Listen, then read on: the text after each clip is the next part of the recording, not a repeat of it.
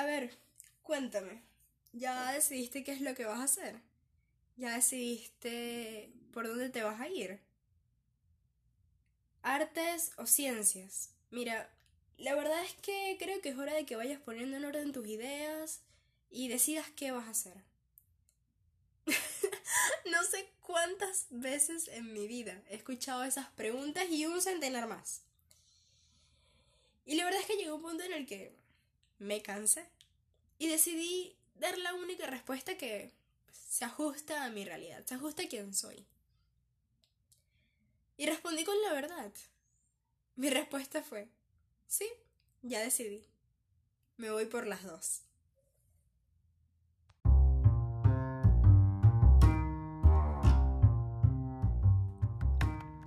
Bienvenido a Desdibujarte, el podcast, un espacio en el que borramos las barreras que existen entre la ciencia y el arte. Acompáñame y juntos hagamos nuevos trazos.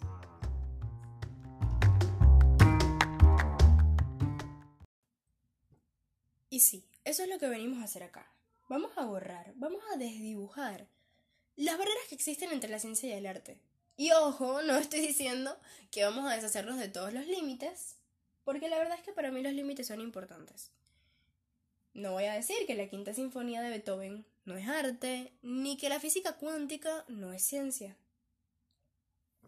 Lo que vamos a hacer realmente es hacer nuevos trazos, que nos permitan romper con el estigma de que o se vive en el mundo de la ciencia o se vive en el mundo de las artes.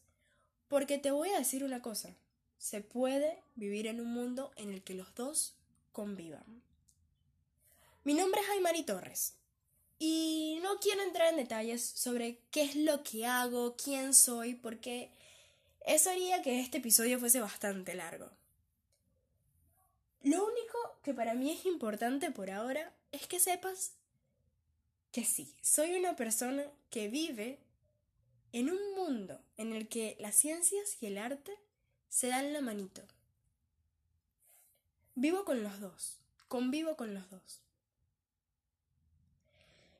Y este podcast nace precisamente porque creo que debemos romper con esa dicotomía de que o se hace arte o se hace ciencia. Romper con el estigma de que el científico no puede hacer arte y de que el artista no puede hacer ciencia. Eso es lo que vamos a hacer tú y yo. Todos los domingos, en este espacio, vamos a hacer nuevos trazos.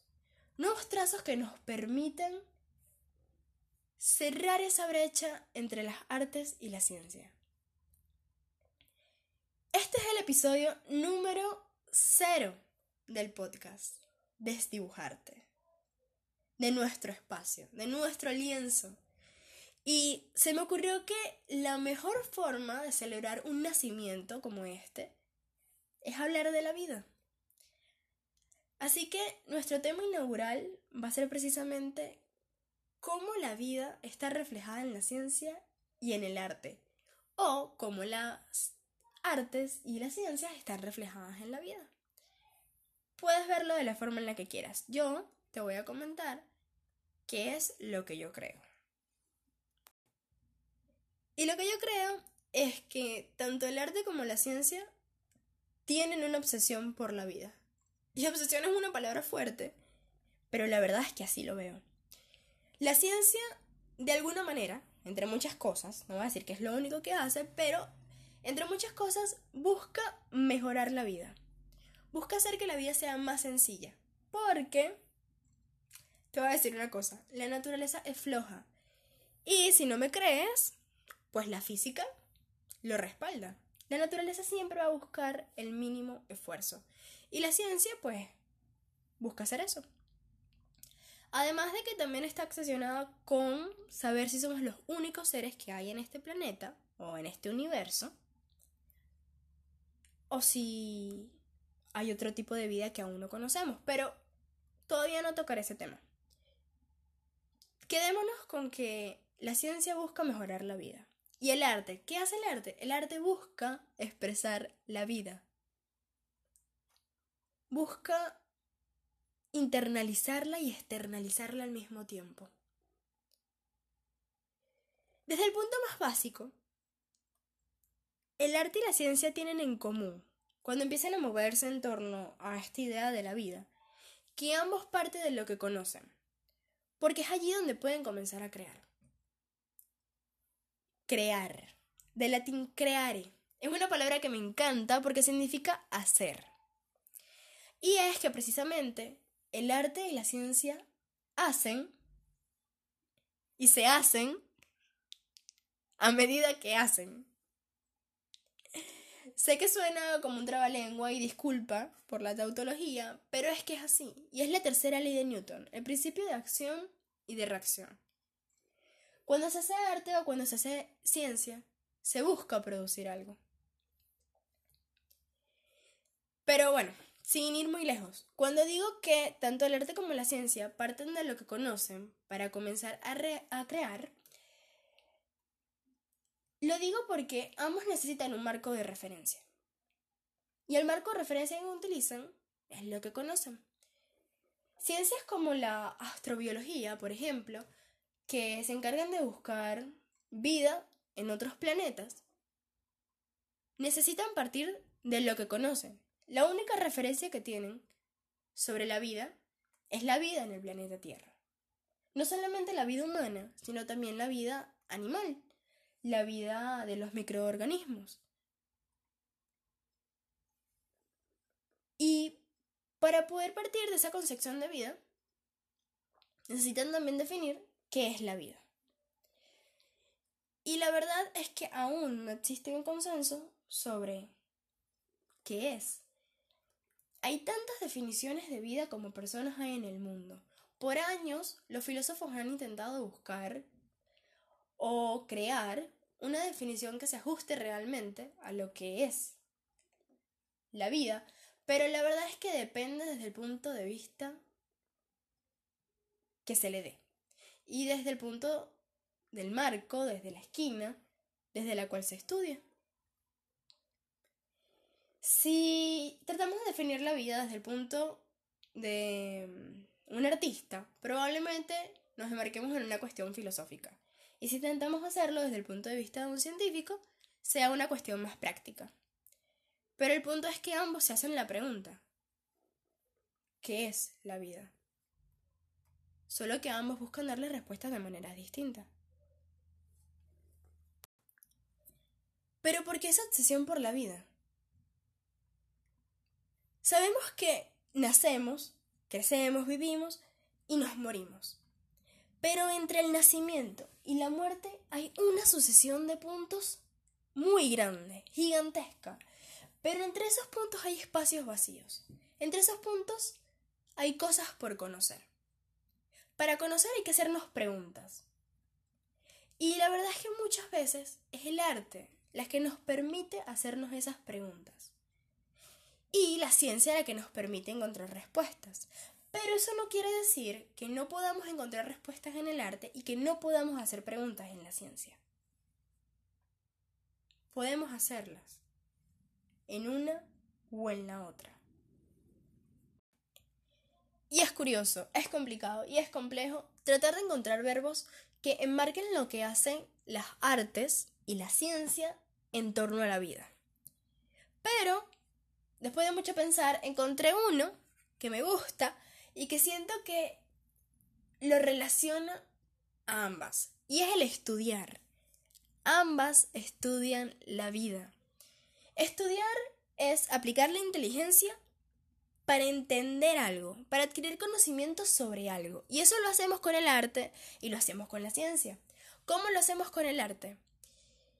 Lo hacemos cuando queremos presentar la vida en alguna obra.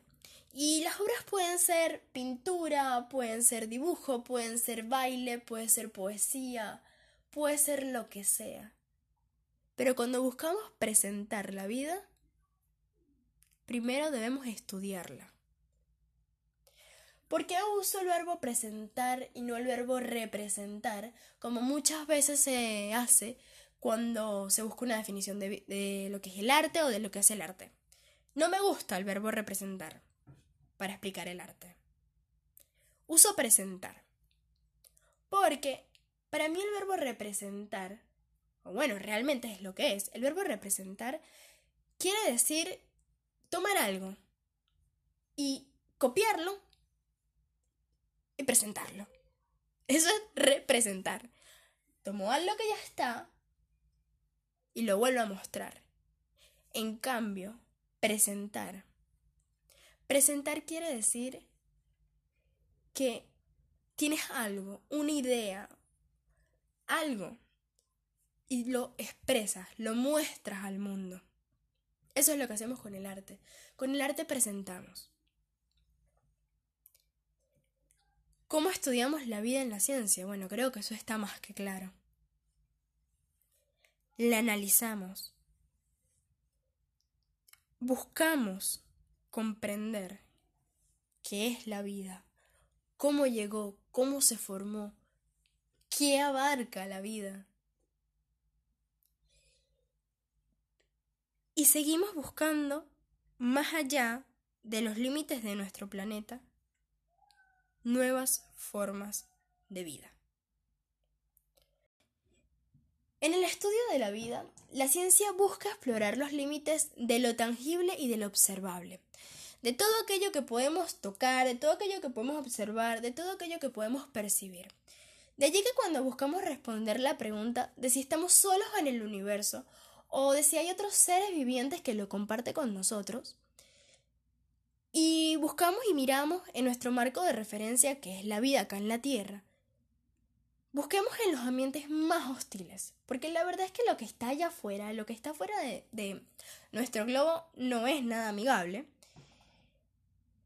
Cuando volvemos y vemos a estos ambientes hostiles, estos ambientes extremos, tenemos que ver precisamente a estas criaturas, a estos organismos que pueden sobrevivir allí, que pueden sobrevivir en los ambientes más calientes, con las presiones más altas. Los observamos a ellos, los estudiamos a ellos. En el arte también vemos en ambientes hostiles, pero acá la diferencia es que el hostil es el propio ser humano. Es hostil consigo mismo, es hostil en su ser. Así que el ser humano busca responder también la pregunta de ¿qué es la vida? Pero él la quiere expresar, él la quiere presentar, él la quiere mostrar, se quiere entender, se estudia a sí mismo. Es un estudio, un estudio, perdón, más subjetivo que el que realiza la ciencia, pero al fin y al cabo es un estudio. Busca adquirir conocimiento también, busca comprender. Así que este es el trazo que hemos hecho hoy. En nuestro lienzo, el trazo que hemos hecho es el estudio de la vida. Hemos acercado un poco más la ciencia y el arte. Espero que lo hayas disfrutado tanto como lo disfruté yo. Nos escuchamos.